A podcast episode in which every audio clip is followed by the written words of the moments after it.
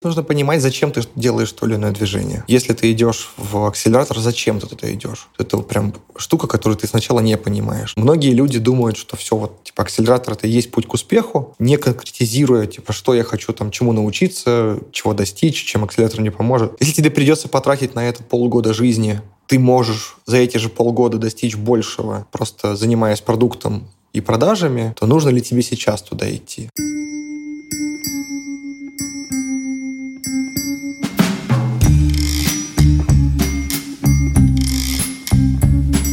Всем привет, это Лев Пикалев и подкаст «Новый рынок». Подкаст про людей, которые уехали и вышли на новый рынок в новой стране. Первый сезон я делаю про предпринимателей, потому что я сам предприниматель, и с 23 года я начал искать клиентов по миру и переделывать свою студию подкастерская под международный рынок. И в этом подкасте я хочу поговорить с другими предпринимателями, понять, какие есть сложности, какие есть классные практики, инструменты, как выстраивать э, работу с командой, как э, выстраивать поиск клиентов. И мне хочется честно поговорить и про проблемы, и про успехи. Этот подкаст выходит в моей студии, которая называется «Подкастерская» или «Каст-подкаст». Мы помогаем компаниям создавать свой собственный контент, учим сотрудников сотрудников компании, помогаем выстроить процесс, а на себя берем всю техническую работу, запись, монтаж, создание джинглов,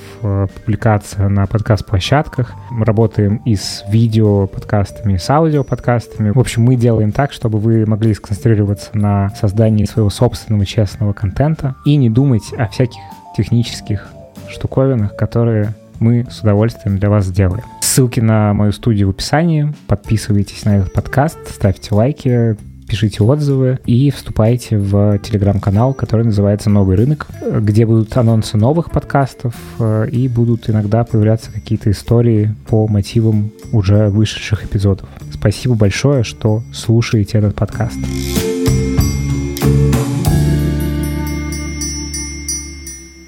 У меня сегодня в гостях Женя Сугробов, кофаундер и SEO стартапа Tribune. Трибьюн, правильно я произнес? Да, все верно, Трибьюн. Эксбер, Яндекс, Банкиру. Вот когда Банкиру были, мы с тобой, Женя, уже как раз записали подкаст, э, который я тоже веду, называется Handflow Insight. Вот, и мы, собственно, так и познакомились. Провели замечательных два с половиной часа в студии на Большой Никитской с тобой. Вот, очень да. помню эти, этот разговор, прям Кайф. Спасибо тебе, что ты сюда ко мне пришел. Очень мне... Я с большим удовольствием. Очень мне это нравится. Так, Жень, давай, наверное, так, я тебя там как-то представил вот э, таким тизером.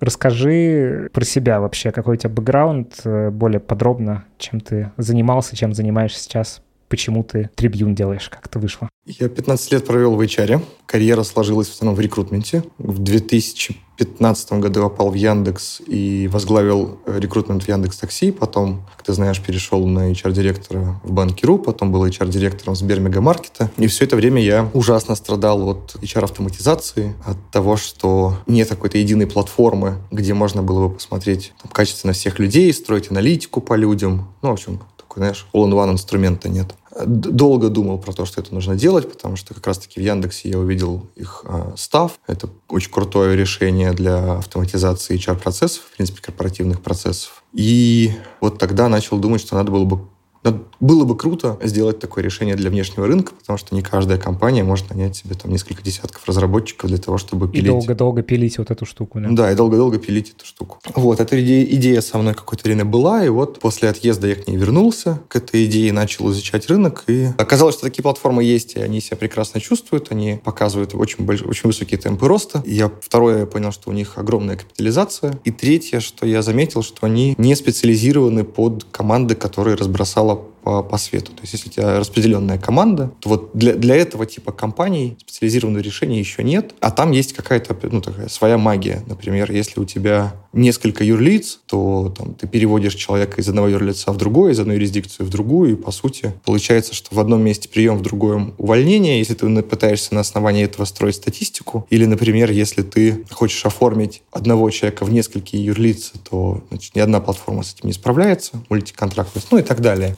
И еще в какой-то момент я задумался о том, что все оргструктуры, которые сейчас есть, которые рисуются, они показывают такое классическое административное деление. Ну вот, например, у тебя есть департамент маркетинга, и, и там есть перформанс-маркетологи. А в реальности в продуктовом бизнесе эти люди будут распределены по продуктам проектам. И если ты хочешь понять, кто отвечает за маркетинг продукта А в Латинской Америке, то ты никак нигде это не поймешь. И вот мы заложили эту логику в свой продукт, и у нас есть там, две оргструктуры. Одна оргструктура классическая, там, департаментом маркетинга, а другая матричная с э, матричными командами. И вот так никто не делает. Это все и стало как бы таким Началом. Началом, да. да, да, да. Когда ты уехал, когда это случилось? В августе 22-го. И, насколько я знаю, ты в Сербии находишься. Да, в Белграде. Расскажи, почему. Потому что я знаю, много людей туда уехало. В общем, какие ты видишь плюсы-минусы? Опять же, для тех, кто, в общем, Сербию, может быть, рассматривает как какую-то точку, куда приехать. Здесь несколько таких прям существенных плюсов. Во-первых, это прямое авиасообщение с Россией тебе могут летать, и ты можешь летать без ограничений. Вторая история — это славянская группа языков. То есть учить сербский будет драматично легче, чем... А, а прям похоже, да? Ну, в смысле, по форму построению какому-то? Да, процентов 40 слов может сходиться. А, даже Да. Так? Ну, они, они там несколько видоизменены, эти слова, вот, и где-нибудь ты можешь встрять, там будет другое значение у того же самого слова. Но глобально, да, глобально сербский язык в изучении будет легче. Третья история. Здесь нет никаких бюрократических и институциональных преград для носителей русских паспортов. То есть тебе спокойно откроют счет в банке, э, ты можешь спокойно открыть юрлицо, и если тебе оно нужно. Здесь легкая очень легализация. ИП открывается за неделю, и это является основанием для получения долгосрочной, долгосрочной визы. А, да. окей. А что с налогами? А, смотря с какими. Если говорить про налоги на труд, они высокие, они выше, чем в России. Эффективная ставка будет выше, наверное,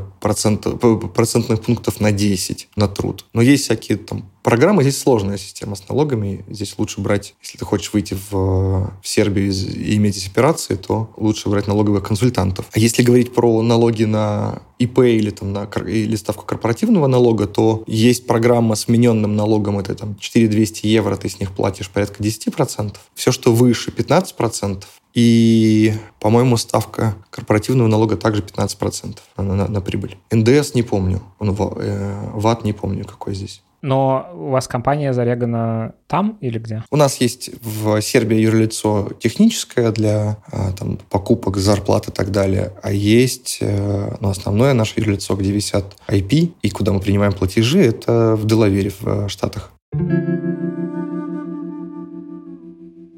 Мы с тобой, когда сколько-то лет назад говорили последний раз, значит, в подкасте, ты крутой спец на российском рынке был, и сейчас остаешься им в целом, то есть никуда это не делать. Кроме того, что ты на российском рынке больше не работаешь, насколько я понимаю. Можешь рассказать что-то из тех знаний, которые у тебя за это время накопились, вот эту карьеру, что ты с собой унес сейчас? Оно все как-то работает на тебя или ты условно from scratch начинаешь? Как ты себя ощущаешь в этом месте? Слушай, прекрасно ощущаю. То есть, что было новостью? Новостью было, конечно, как устроена, по-разному устроена история с оформлением налогами и законами о труде в разных странах. Это, конечно, везде очень сильно по-разному. В остальном остальном HR-процессы, они есть HR-процесс. То есть история про то, что у нас какой-то там особенный HR с какими-то особенными процессами, это не так. Все-таки влияние западных компаний, западных процессов и корпоративной культуры, оно очень велико. И я бы еще поспорил бы, где HR-развитие, ну, если говорить про Евросоюз. А с точки зрения чего? Ну, то есть вот можешь как-то, во-первых, у нас не все здесь с HR как глубоко знакомы. Можешь как-то описать вообще, что во все это понимание входит и, ну,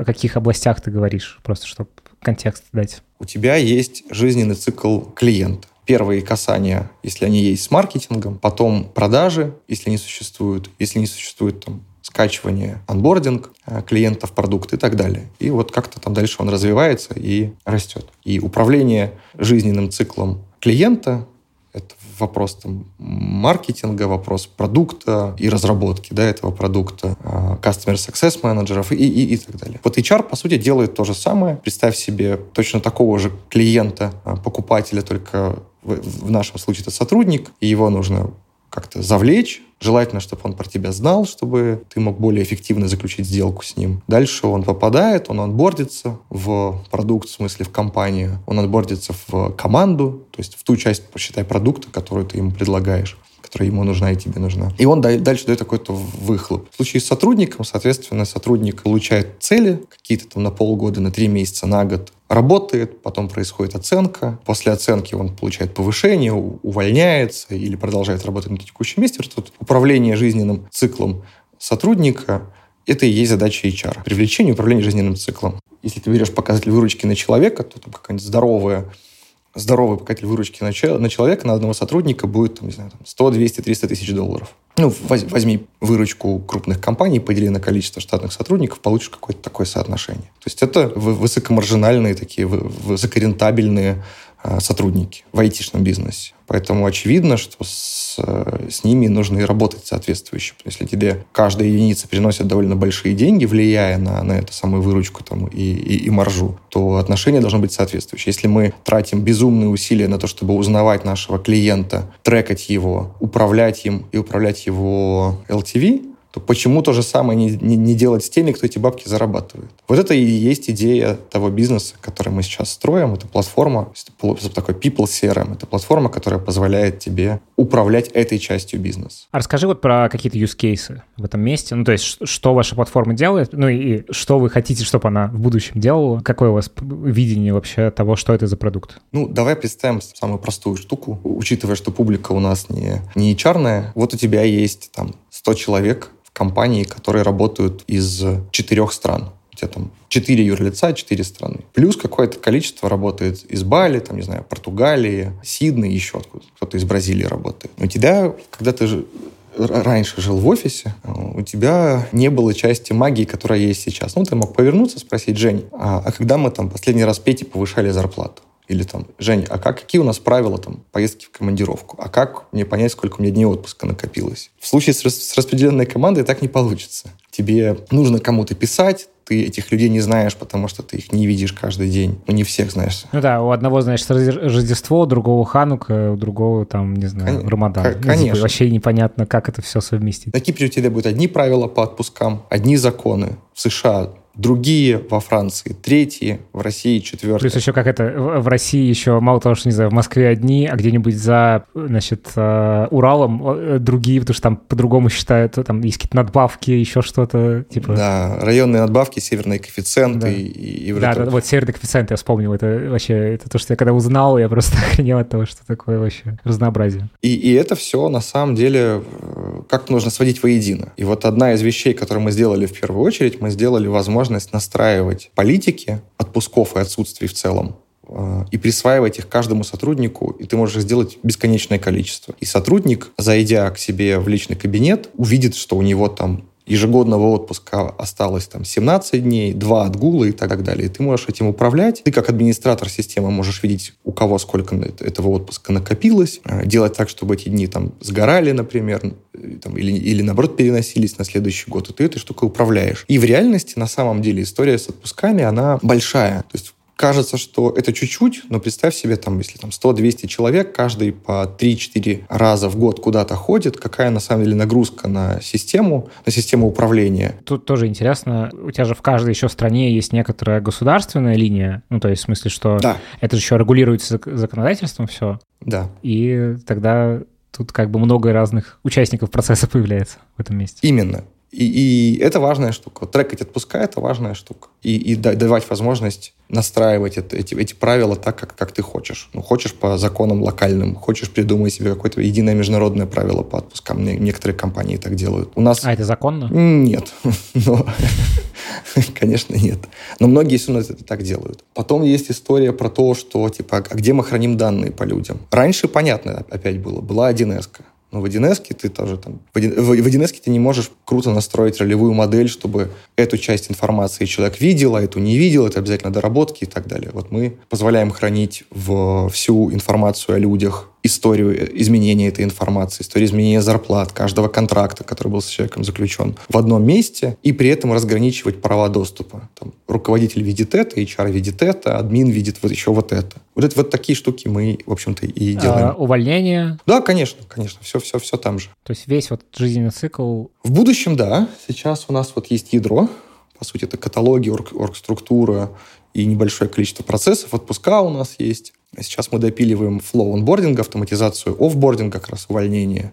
Там, там же тоже магия начинается. Там, а по какой тайм-зоне человека увольнять? Понимаешь? Ну, оторвешь доступы раньше, но человеку будет неприятно. Поэтому нужно понимать, что если у тебя штаб-квартира и сотрудник находятся в сильно разных тайм-зонах, это, этот фактор уже влияет. А скажи, пожалуйста, вот сейчас в том ядре, которое у вас уже есть, как э, устроена тема с законодательством? Ну, то есть это как-то вручную все добавляется или есть какие-то... Э, ну, в общем, как, как вы эту проблему решаете? Потому что это же какое-то, ну, условно, у тебя там в одной стране пять полей в какой-нибудь форме, а в другой, не знаю, семь. Вот. Как вы с этим разруливаете? Мы сделали полностью кастомизируемые эти поля. То есть ты можешь... То есть ты как бы сам, как компания, как клиент можешь это все настроить? Да, да. Почему так? Потому что реальных подробностей местных законов не знает практически никто, ну вот во всех странах. Есть отдельный вид компаний, тоже HR-тех называется, это Global Payroll компании Deal, Oyster, Remote, которые сделали следующую штуку. Они в каждой стране мира наняли себе юристов, и наняли там себе бухгалтеров и кадровиков. И вот эти компании профессионально предоставляют услуги по трудоустройству к это ним. такой в целом аутстав немножечко. Как да, это современный аутстав, а, во многом автоматизированный, но там все равно под капотом там армия юристов, кадровиков, которые все это дело пилят и, и, и соблюдают законы. Вот мы не этот бизнес, мы можем позволить с ними работать, и потом при переезде с одного провайдера на другого не потерять данные. Транзишн данных — это тяжелая история. Вот эту штуку мы можем. Но лезть туда мы, конечно, не хотим. Это пейрольная история. Потом ты, когда свое собственное юрлицо в стране открываешь, ты, как правило, нанимаешь себе каких-то местных консультантов, пытаешься попасть, если есть программы налоговой поддержки, то какие-то льготы и так далее. И все это дело предусматривает рассматривать внутри стартапа, ну, такое себе удовольствие. Окей, давай тогда двинем в сторону того, как вы... Ну, вот у тебя, значит, ходила это, у тебя в голове эта идея, мариновалась. Потом, значит, случился переезд в Сербию. И, значит, ты достал эту идею из головы, и что ты дальше делал? То есть у тебя какой-то, ну, суть потому, что ты представился как кофаундер, у тебя еще есть кофаундер или кофаундерка или какое-то их количество. Можешь вот про эту часть рассказать, вообще, с чего вы начинали, как вы, с чего все это запустилось, как запускалось? В общем, расскажи историю. Я пришел к Феде Голубеву. Федя в Яндексе был главой сервиса мобильной рекламы, а последний раз мы виделись, когда он был CTO Ситимобила, техническим директором Ситимобила. И я к нему пришел, говорю, Федя, у меня есть идея. Федя говорит, какая? Я говорю, ну вот, значит, HR-тех, HR-платформа для людей сделанная, людьми для людей сделанное. Он говорит, слушай, я тоже про это думал, погнали. Вот так, типа, там, за очень короткий э, разговор мы договорились, что мы делаем. А дальше начался Каздев, мы начали проверять уже с моими знакомыми HR и незнакомыми HR. Нам показалось ли действительно ли это проблема. Ну и это был...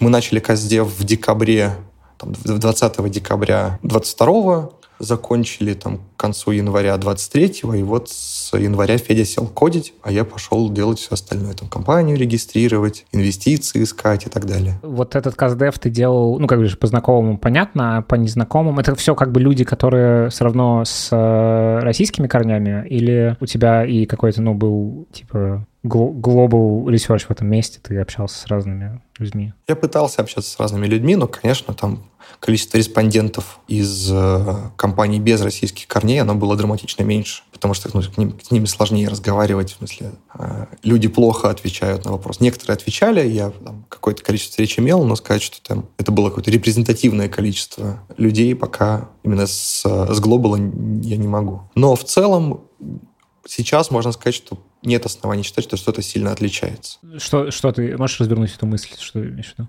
Ну, что HR-процесс или подходы к HR э, в компаниях с российскими корнями и с нероссийскими корнями, что это что там есть отличия какие-то. Mm, а, а у тебя было основ... представление, что, может быть, и есть, да? То есть какой-то... Ну, гипотеза была, вдруг мы чего-то не знаем. Мы, ну, до сих пор эта гипотеза, она существует. Вдруг мы чего-то не знаем, чего-то не видим. Ну, а как раз, как, когда тебе пришло это понимание, что на самом деле, ну, примерно все одновременно, ну, примерно все похоже, вот, и, может быть, все равно какие-то отличия все-таки есть или нет? С точки зрения процессов, они могут быть локальные в зависимости от компании. Могут быть отличия, основанные на местных законах. Ну, вот там почасовая оплата труда, например. Но это все не является пока дилбрейкером для, для продукта. То есть надо ли его потенциально кастомизировать как-то, а, а, локализовать под американский рынок, ну да, надо. Там нужно предусматривать некоторую дополнительную функциональность. Но если говорить именно про глобал рынок, то пока мы этого не видим. И, и мы не видим каких-то существенных отличий у продуктов конкурентов. Они, ну, а как сейчас вообще эти задачи поля. решаются? Ну, то есть э, понятно, что есть, наверное, ну, ты говоришь, конкуренты, которые такой сервис предоставляют. А еще, то есть с чем вы конкурируете, условно? Мы в первую очередь конкурируем с Excel. То есть мы говорим, что заканчиваете вести э, миллион различных excel таблиц и страничек в Notion, переходите на единую платформу, не тратьте время, занимайтесь бизнесом. Вот. Э, это первая конкуренция. Вторая конкуренция – это со специализированными HR-платформами. Это там HiBob, Personio и так далее. Это шикарные продукты э, для там, одного, двух, трех офисов, но не для распределенной команды. У них просто такой как бы не, не такого use case как бы нету, в принципе. Ну, когда тебе нужно иметь э, функционал мультиконтрактности, мультивалютности, разных часовых поясов и событий, которые привязаны к часовым поясам, это сильно усложняет тебе продукт, вообще логику продукта. Для этих ребят популяция их клиентов, которые имеют вот эту распределенность, она там 13-16%. Не, не критически не важная какая-то часть. Не критически важная, да. Вот. Ну, а, соответственно, если ты пытаешься построить аналитику, а у тебя люди переводятся постоянно из одной юрисдикции в другую, то для тебя, как для HR, это становится критически важно, чтобы не, не, не чистить все это дело руками, не запоминать. А какой тренд? Ну, в смысле, ты говоришь, вот там 14, сколько, 15 процентов сказал? Ну, 6, там, от 13 до 16. От 13 до 16, но как бы есть тенденция, что это увеличивается постепенно. Здесь интересно. А, если говорить про крупный корпорат, про вот enterprise уровень, то там, наоборот, тренд на удаленку падает. Они, они загоняют всех в офисы. Но при этом стартапы и средний бизнес, конечно, используют это как конкретное преимущество. Почему? А, у тебя сильно расширяется рынок труда, на котором ты можешь оперировать и нанимать и ты можешь это делать быстрее. И найм сам эффективнее в плане того, что ты тратишь меньше денег на, на найм, имея там, доступ к более дешевым рынкам при сопоставимом уровне компетенции. Окей, ну а вы целитесь в кого все-таки? В корпоратов или... Нет, нет, мы целимся как раз-таки в средние, в средние компании, да. В тот момент, когда компания решает, что ей нужно, что ей дешевле выстроить процессы сейчас, чем строить их потом. Это ну, такая-то важная штука, и со временем культура у фаундеров растет, и это становится актуальным на все более ранних стадиях. То есть мы сейчас видим, что такие прошаренные фаундеры нанимают себе HR или, или сами выстраивают э, HR-функции там, с масштабов 30 человек, например. А, ну ничего это себе. круто. Ничего себе. Это же картинка такая из какого-то далекого будущего, как будто бы. Если перенестись опять на несколько лет назад, когда мы с тобой говорили последний раз, это как будто бы, ну, нонсенс совершенно, что вот, типа... Нет, она наступила. У меня есть несколько дружественных компаний. Есть часть наших клиентов, которые начали построение процессов на скейле там, в 20 человек, 25 человек. И они себя, конечно, в этом смысле прекрасно чувствуют, потому что когда рост начался, они уже были к нему готовы. Давай тогда про то, ну, что вы сейчас из себя представляете, не знаю, сколько у вас людей, э, что из себя сам продукт представляет, ну и дальше классно было бы про клиентов и что у вас с этим происходит совсем. У нас сейчас 6 человек, у нас есть двое сотрудников sales, это прикольная история. В какой-то момент я понял, что про, вот да, из того, что, чего я не знал, да, про, про, про Global, как работают продажи. У тебя в одном из выпусков это освещалось, это современные продажи на западных рынках. Если кратко, как это, как это выглядит на западном рынке? У тебя есть разные каналы. Есть канал входящий, inbound, есть канал исходящих продаж, outbound. И в зависимости от канала там по-разному эта штука работает. Если это inbound, то у тебя маркетинг, который генерит лиды, перформанс-бренд, ивент-маркетинг и так далее. Дальше все это дело лиды квалифицируются, то есть они определяется, является лид желаемым для компании, попадает ли он под, под параметры того, что компания считает для себя правильным клиентом. Вот. Если он квалифици... этот, этот лид квалифицирован, то он переходит на следующую стадию к аккаунт-экзекутиву, который уже торгуется, заключает сделку, там проводит презентацию. Если это outbound, то есть исходящая, исходящая холодный, то, что называется, продажи, то здесь появляется новая профессия, она называется SDR, Sales Development Representative, который идет и ищет тебе эти лиды. И здесь прям целый отдельный мир. Я такого раньше как раз не встречал. Насколько это круто продвинуто. Это типа сыщики такие? Это сыщики. Они работают в основном двумя основными путями. Они либо выискивают какие-то там руками, ходят по LinkedIn, какие-то там суперфильтры применяют и выискивают какие-то признаки того, что этой компании нужен, может быть нужен продукт. Либо второй путь — это автоматизация. То есть берется какая-то база компаний там грубыми фильтрами, создаются сегменты, и дальше запускается машина автоматизированная автоматизированных сообщений. Там есть специальные тулы, которые выстраивают цепочки этих сообщений. Кто-то делает это хуже, кто-то делает лучше, кто-то маскирует, пытается маскировать под какой-то там такой friendly диалог. И дальше, там, значит, твоя задача, как, как этого sales а, притащить квалифицированный лид к account executive у. То есть это прям такая, это прям целая индустрия, это, это отдельные профессии, это не дешевое это удовольствие иметь этих э, SDR account executive ов. И вот в какой-то момент я понял, что... У меня была гипотеза, что если я из рекрутмента, то мне эти продажи будут даваться легко. Потому что ты уже привык вот это, собственно, выискиванием этим заниматься точечным. Да, и оказалось, что нифига, что в этой профессии я совершенно никаких знаний не имею, что там целая, целая, целая индустрия этим занимается, этим SDR. И можно было этому всему научиться, но как бы тогда нужно было перестать делать все остальное. И здесь чего, чего помогло? Здесь помог мой как раз рекрутерский бэкграунд. Я думаю, ну если я сам продаю плохо, то как рекрутер ты хороший, поэтому я найду того, кто продает хорошо. Я начал, короче, искать в LinkedIn людей, которые работали бы в продажах в HR-техе, в основном в Global Payroll, потому что они работают с распределенными командами, и кто из этих селзов э, имеет какие-то русские корни. Ну, для того, чтобы было прям быстро и легко выйти на контакт.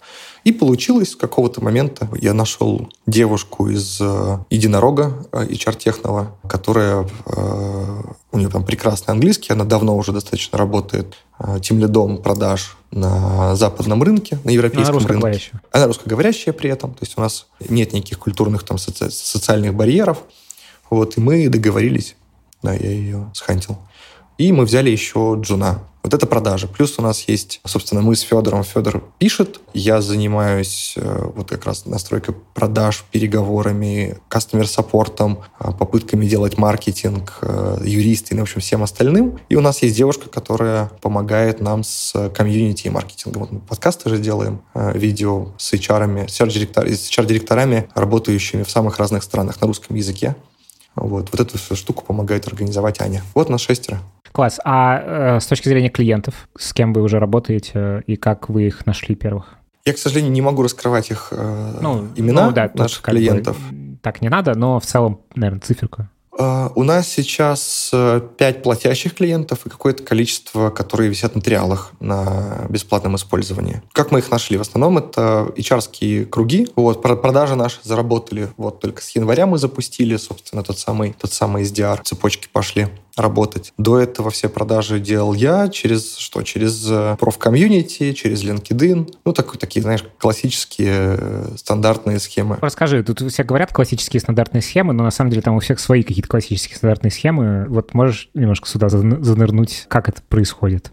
Ну, опять же, для меня, вот, потому что я-то, собственно, в этом ты и заинтересован узнать, а как это все делать, потому что я ни хрена не понимаю. Слушай, изи. Первое, есть чат в Телеграме, и там кто-то может написать, слушайте, а как решается вот такая-то проблема? Ну, и ты можешь прийти и сказать, слушай, проблема решается вот так, а у меня есть решение этой проблемы, вот мы это делаем. Это первый источник. Второй источник то же самое, там, например, какой-нибудь запрос из серии «порекомендуйте hr или народ, кто какой hr пользуется, ты можешь встретить в LinkedIn и в линке прийти к человеку в личку и сказать, слушай, мы тут как раз-таки вот, вот что делаем. Одна продажа у меня была, когда я позвонил знакомому CTO, что-то посоветоваться я ему позвонил. Он такой, а ты к чему это спрашиваешь? Я ему начал объяснять, что вот мы делаем такое-то. Он говорит, блин, нам это так надо. И, и вот. Какой-то поток лидов пришел после того, как Кира Кузьменко про нас написала. Прекрасная совершенно Кира. Вот. Э, у нее агентство, которое называется... New HR. New HR, да. Вот. Кира, если ты нас слышишь, привет тебе большой. Очень тебя люблю. Вот подпишусь под каждым словом. Кира очень крутая. И вот она про нас написала, и тут же тут же пришел какой-то поток лидов. Вот в сделку сконвертился один, но и прекрасно он сконвертился. Вот, ну, вот такие спорадические продажи. И сейчас задача вывести их на какой-то системный уровень, чтобы могли понять воронку, а, пощупать и, и нащупать свои метрики, нащупать ICP. Это а, идеальный, идеальный портрет, портрет твоего клиента.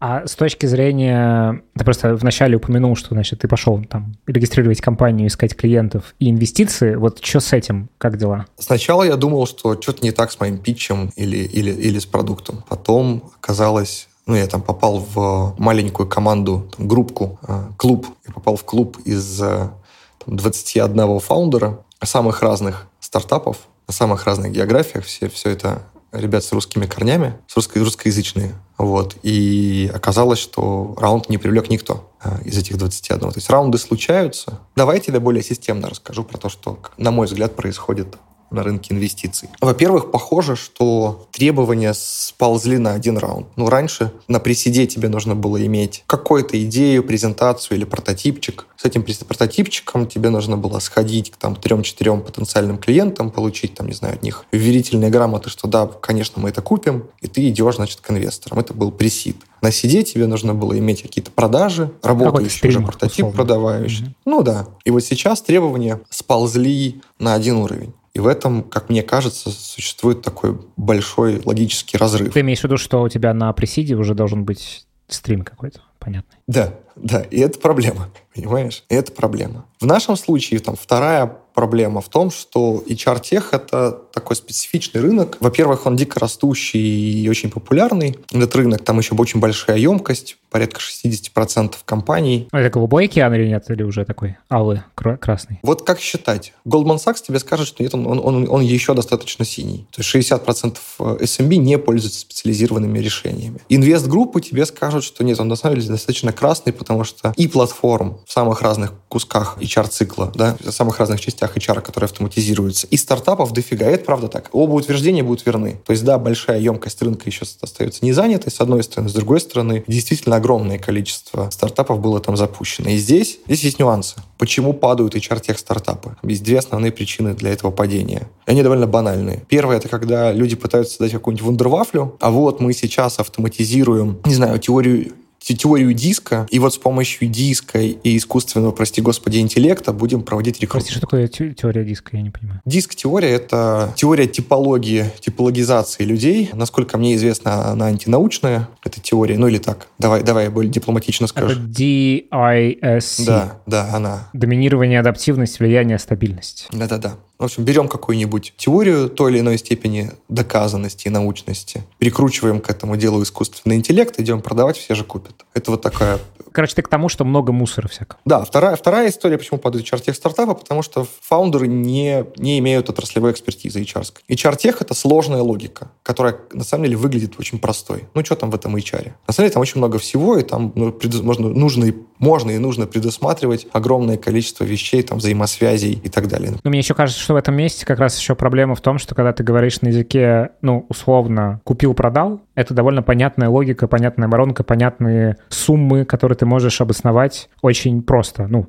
типа вот раз, два. А в случае с HR там очень много появляется таких мест, где ты как бы посчитал более-менее условно, потому что стоимость подсчета выше, чем ну, польза от него. Часто такое может быть. И такое может быть. И, и там, там много чего скрыто. А что если? Вот это вот а что если оно и формирует на самом деле HR-продукт. И это не очевидно на берегу, и люди идут делать эти стартапы, не понимая, насколько на самом деле там раз, разветвленная и сложная логика с большим количеством взаимосвязей внутри. И это одна из таких фундаментальных причин высокого количества неудач на этом рынке и высокого количества стартапов. А ты вот упомянул этот чатик из предпринимателей. Это все HR стартапы или разные? Нет, это, это совсем разные. Там есть ребята, которые делают медтех, есть ребята, которые делают приложения для обучения игры музыки, там есть чуваки, которые помогают интерпрайзу назначать встречи между большими командами, ну, знаешь, когда там типа целый департамент или представитель там 12 угу. человек. Собери стендап на 100 Да, да, да, вот такие штуки там, там, там абсолютно разные. Мы все одной стадии, то есть это либо ранняя выручка, либо преревенью, и это все компании, которые райзят. Ну, а, а есть какое-то понимание, что, ну, условно, что есть еще политическая часть в этом во всем? Думаю, да, она есть, но как-то обоснованно ее вычленить э, невозможно. То есть ты не понимаешь, когда тебе и почему тебе отказывают. Сколько раз тебе отказали? Давай так. Где-то под 50, наверное, отказов получил. Это из 50 заявок или это из большего количества заявок? Нет, заявок-то, конечно, больше, больше отправил. Ну вот если, если брать-то вот такие встречи, состоявшейся встречи, это порядка 50 прошло. Ну и я прекратил эту всю историю. То есть мы сфокусировались на ангелах, и это единственный канал, который сейчас в наблюдаемой мной части вселенной работает. Те ребята, которые там из моего окружения, из знакомых, знакомых поднимают сейчас деньги, они поднимают их от ангелов. Ну вот про эти 50 отказов ты говоришь именно про фонды. Фонды и профессиональные ангелы. Угу. Ну, по сути, тоже такие мини-фонды. Ну, типа того, бы. да. Что говорят? Ну, в смысле, почему отказы? Или они не, не просто говорят нет? Слушай, э, те, кто говорят, там, типа, 80% приходится на traction. Нам, нам не хватает traction. Вот. Если брать еще там, какие консерны они выдвигают, это, ну, как обычно, серии Product Market Fit, почему вы, океан-то красный. Ну, вот это вот замусленность. Замусленность неправильно. Это как раз то, о чем ты говорил да. про вот эти вот, значит, э, теории диска и, и... Ну, вас же много. Сейчас все делают HR tech и AI. И AI в HR tech е.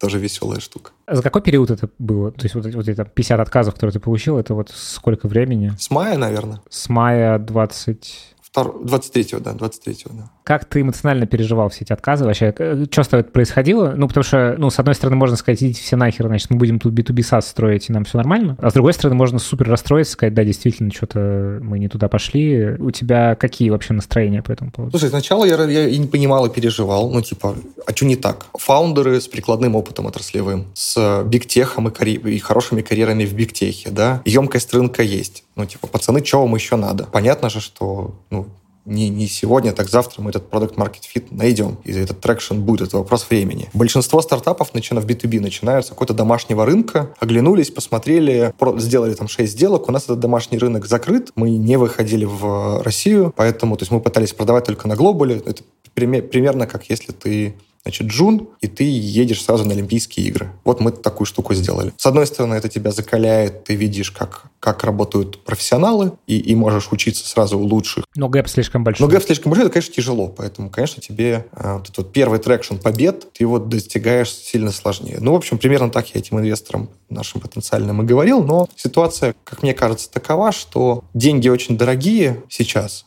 вкладывают они тогда, когда есть прям железобетонный traction. Либо, если говорить там про то, что я вижу, слышу, наблюдаю про там, ту же самую долину, ты закончил Стэнфорд, поработал 2-3 года в Гугле, твой кофаундер, там, то же самое, из Калтеха пошел в Apple, и вот вы, значит, собрались и сделали стартап. Тут очень понятная штука, хотя и у этих ребят, кажется, тоже сейчас есть проблемы с э, фандрейзингом. Это вот, кстати, возвращаясь к выпуску, который у меня был с Кириллом Куликовым, который рассказывал про то, как устроены фонды и как устроены... Ну, по сути, фонды же работают на некоторых вероятностях, что ты смотришь на фаундеров, на какие-то признаки вокруг них и их внутренние, и там делаешь некоторый prediction о том, что, ну, вот сюда можно посеять сколько-то бабла, вероятность какая-то там большая. Ну, то есть, условно, здесь есть элемент вот этот как бы социокультурный, с одной стороны, с другой стороны, ну, какие-то истории, там, ну, там, у человека было за плечами там сколько-то экзитов успешных, еще что-то. Ну, в общем, как, какие, какие-то параметры для более-менее нормального предикшена. Да, мы же еще фаундеры, мы, мы first time фаундеры, э, если по-русски первоходы, если ты понимаешь, о чем я. Да, да. Вот. Да. Это тоже как бы влияет. У меня была гипотеза, что нужно идти к фондам с русскими корнями, и с ними-то, конечно же, мы договоримся, потому что а, они в условиях ограничений живут и работают. Мы в этих условиях э, как-то мы найдемся. Ну и для... А что это за фонды? Можешь, можешь каким-то назвать? Я говорил с Альтаиром, конечно же, с Yellow Rocks я говорил. Очень классная была встреча с э, Летой, Лето Капитал. Там есть такой управляющий директор Сергей. Сергей говорит, Женя, зачем вам, собственно, капитал? И так построите. Если захотите, вы и так построите, в свою нишу найдете. И я говорю, ну как, плечо же?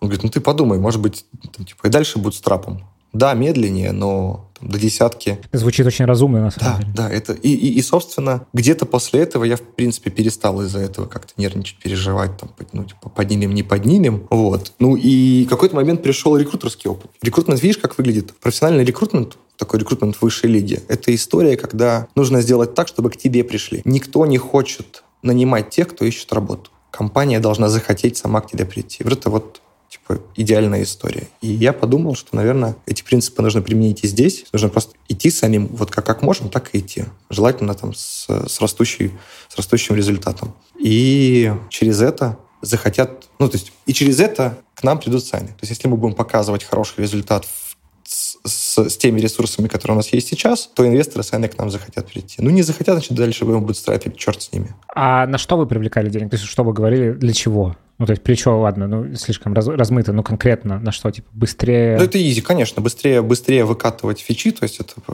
усиление продукта и маркетинг. Ну, маркетинг продажи, вот, вот так, наверное, правильно будет сказать. Ну да, вот маркетинг и продажи здесь очень важная оговорка, потому что с точки зрения маркетинговых инструментов, ну типа перформанс-маркетинга, как будто бы не факт, что это то, что вам нужно. Да боже упаси, что... конечно нет. Да. Маркетинг в нашем случае это контент-маркетинг, конечно. Контент-маркетинг, э, статьи, how-to, гайды, white-пейперы – это все, что помогает ну, представь себе, ты HR в каком-нибудь тех-стартапе. Вот вы делаете приложеньки для обучения детей. И вот вы, к тебе завтра приходит фаундер и говорит, Лев, все, мы выходим на, на, на рынок Латинской Америки, готовься, сейчас мы будем там нанимать учителей. Ты говоришь, чего мы делаем? Господи, какая Латинская Америка? Как я там буду, как там я буду этих людей оформлять? Какие там законы? Где их искать на, на месте? И так далее. И вот э, в нашем случае маркетинг — это ответы на эти вопросы там, асинхронное управление. Что, если твой сотрудник, твой подчиненный находится в совершенно другом часовом поясе от тебя? Ты в Нью-Йорке, он в Австралии. Как вам вообще выстроить работу? Вот ответ на эти вопросы в виде контента – это и есть наше средство маркетинга ваши размышления и ваши действия пришли к тому, что ничего плохого в том, чтобы бустрапить нету. Да, конечно. Более того, это, это интересно. Эта история, она мешает в какой-то момент, она уже сейчас мешает. То есть мы, мы знаем, доподлинно знаем, какие вещи могли бы повысить нам конверсию в, в сделке. Но это и дисциплинирует, с другой стороны. То есть ты продумываешь четенько каждый шаг. Но как раз а, бутстрапом у меня был банкиру. Мы же растили бизнес, не привлекая внешнего фондирования. Поэтому это не первый опыт. другой вопрос, что там уже была выручка. Там было с чего, с чего все это делать. Здесь все это дело сложнее. Откуда вы берете сейчас деньги? Ну, в смысле, или вы собственно, вот что зарабатываете, то и вкачиваете обратно. Смотри, себя мы кормим за счет запасов. Это первая история. Вторая история. На какие-то штуки, которые нам нужны, мы скидываемся. А всякие, не знаю, там, подписки облачные и прочую операционку у нас уже перекрывает выручка. Она потихонечку... То есть чем, в чем плюс основа бизнеса? У тебя каждая подписка на 100 баксов, на самом деле, она как, знаешь, как по капельке формирует ручеек. Этот ручеек просто становится толще, потому что черный рейд в HR-техе очень низкий. То есть прям нужно, нужно прям сильно разочаровать клиента, чтобы он съехал с HR-платформы. А мы даем, например, мгновенную поддержку. Если, если у людей что-то не, не так у клиентов, то мы мгновенно реагируем. Такой, знаешь, типа вау-эффект. Окей, ты говоришь про запасы, но запасы в какой-то момент имеют обыкновение заканчиваться. Какой план на этот? Ну, консалтинг, конечно же. Консалтинг. Mm-hmm. Ну, по идее, по идее, если все пойдет по по плюс-минус плану, то к лету это уже не будет для нас какой-то большой проблемой. Почему?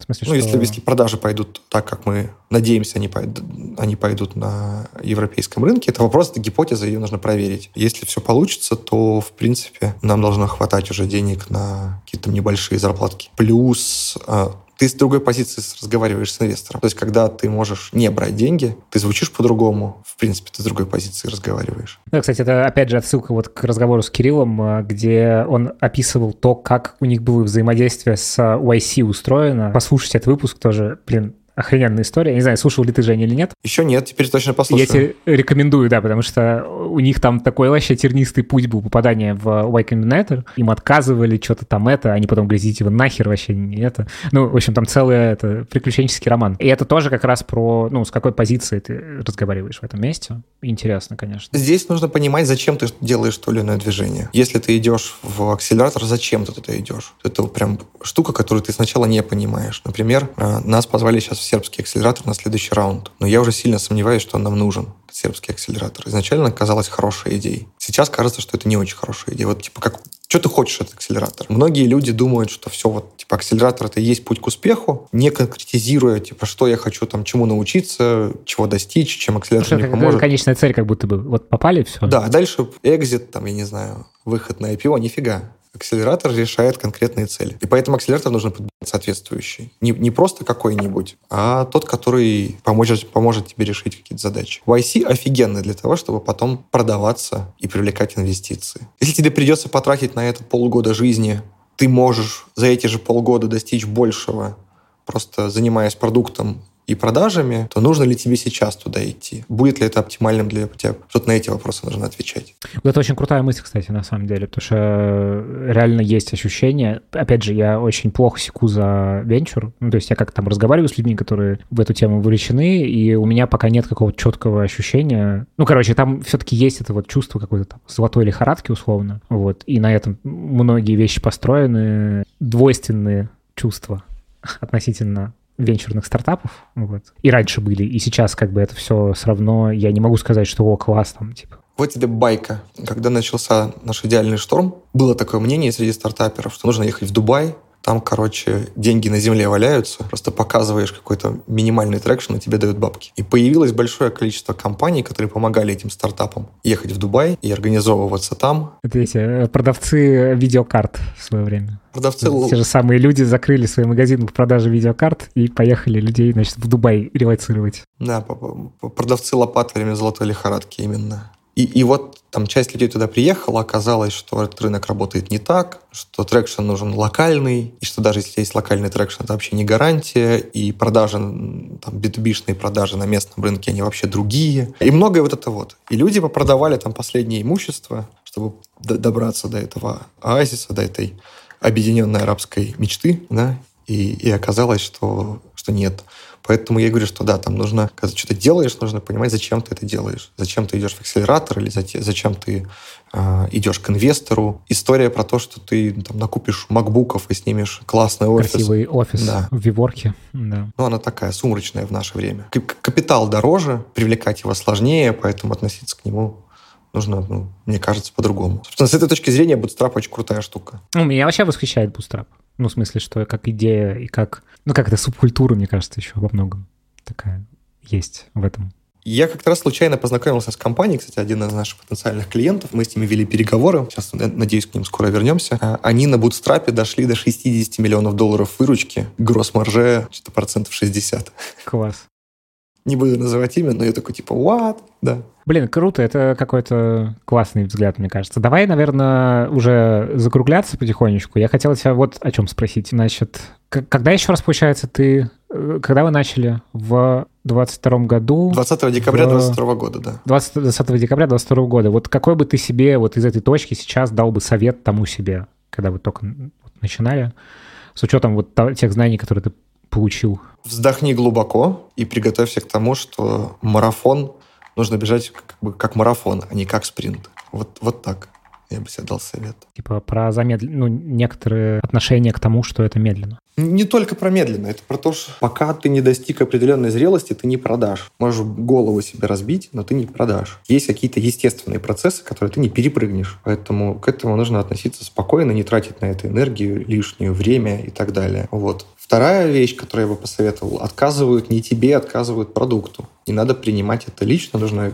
из каждого отказа вытаскивать, почему не хватило. А, а, а для кого это было, то, что есть сейчас, было бы актуальным. И, и третье, очень многие штуки, которые нам кажутся из корпоративных карьер, или в начале стартаперского пути там, неправильными, или там, это не сработает. На самом деле это наше представление об этом, и много чего нужно пробовать. Ну, то есть я бы себе дал тогда совет меньше запариваться на тему там блоков, надо, надо быстро проверять гипотезы. А можешь какой-нибудь пример привести вот яркий относительно этой мысли? Классический пример, они не купят. Ты, ты заранее говоришь себе, они не купят. Нужно идти и проверить, нужно пойти и поговорить. Иногда все сильно проще, чем нам кажется изначально. Или со мной никто не будет разговаривать, а будут на самом деле. Я, например, очень сильно боялся э, питчиться на английском. Мне казалось... Как у тебя, как у тебя с английским вообще? У меня апер. И вот мне казалось из корпоративной же карьеры, что да ужас, господи, как я буду говорить. Я же говорю некрасиво, с акцентом и так далее. И это было большим блоком для меня. Потом я внезапно выясняю, практически никто на нем красиво не говорит на этом английском. И даже бриты иногда говорят так, что хочется треснуть за, за их акценты, и за их произношение, и за то, что они с грамматикой сами делают. И оказалось, что всем плевать, понимаешь? А я там 4 месяца или 5 месяцев страдал, боже, боже, как же я буду а, с приличными людьми на своем английском разговаривать. Оказалось, что всем насрать на, на, на то, тебя поняли, это самое главное. Предвзятость к самому себе — это тот самый блок, который сам себе придумал. Нужно просто проверить. Вот если тебя не поняли, да, это значит, нужно идти к специалисту, заниматься, чтобы тебя понимали. Но ты выясняешь, что тебя, в принципе, понимают. Если индусов понимают с пакистанцами, которые говорят на английском, то нас уж, нас уж поймут точно. Слушай, Жень, спасибо тебе большое. Не знаю, это какой-то Такой разговор получился интересный для меня, потому что задача моего подкаста в том числе это бороться с тем, что все вокруг рассказывают о том, какие у них миллиардные успехи во всем. Значит, что все повыходили на этот глобу, у всех все, значит, замечательно. И очень мало в этом во всем блеске рефлексии. Вот. И круто, что ты сейчас, ну, мы классно порефлексировали вот за этот час, что мы разговариваем. И меня восхищает история, на самом деле, с бутстрапом. И ты, наверное, первый человек здесь, в этом подкасте, кто говорит, блин, вообще-то вот так можно. Я много видел и слышал про этот успешный успех. В реальности мои наблюдения такие. У большинства стартапов и команд в целом сейчас непростая история. Мы видели взлеты довольно яркие за прошедший год российских команд, русскоязычных команд, не все из них там закончились хорошо, э, эти взлеты. Сейчас период стрессовой экономики и тяжелого, тяжелого труда. Вот то, что я сейчас реально наблюдаю там среди стартапов разных стадий, что они в тяжелом труде находятся, вне зависимости от того, там, насколько внешне эта картинка может быть глянцевой. Поэтому бизнес — сложная вещь. Если бы, если бы бизнес было делать легко, то все были бы бизнесменами успешными бизнесменами. А это сложная штука, там много факторов э, и случайности есть, везение или невезение. Поэтому это тяжелый труд. Не, не думаю, что стоит стесняться того, что ты проходишь через э, какие-то сложности. В конце концов, они и делают это предприятие интересным. Блин, это очень круто. Я не знаю, я прям очень рад, что мы сегодня про это поговорили, потому что... Ну, короче, я в этом месте за искренность и не вранье себе в том числе, и другим тоже. Это может выглядеть как какая-то, ну, условно, там, уязвимость. И вот то, что я подкасты делаю, тоже уязвимость некоторая, что я вот такой, типа, хочу нетворкинг делать, ищу клиентов, вот я беру и делаю с ними подкаст, говорю о проблемах и рассказываю о том, что у меня не так все взлетает, как мне хотелось бы в начале 23 года, когда я, когда я начал на, значит, международных клиентов искать. А с другой стороны, блин, ну это же реально в этом-то и интерес этого приключения всего. Спасибо большое. Это был Женя Сугробов, кофаундер и SEO Tribune. Спасибо, Лев, очень лампово поговорили. Всем пока. А, подождите, не уходите, подписывайтесь на подкаст, ставьте оценки, пишите отзывы, э, переходите по всяким ссылкам в описании. Там будут ссылки на Женю, на их э, продукт, если вы заинтересовались. Там будут ссылки на меня. Вот. В общем, спасибо, что послушали. И в следующем выпуске с вами, с вами увидимся. Вот. Всем, всем пока.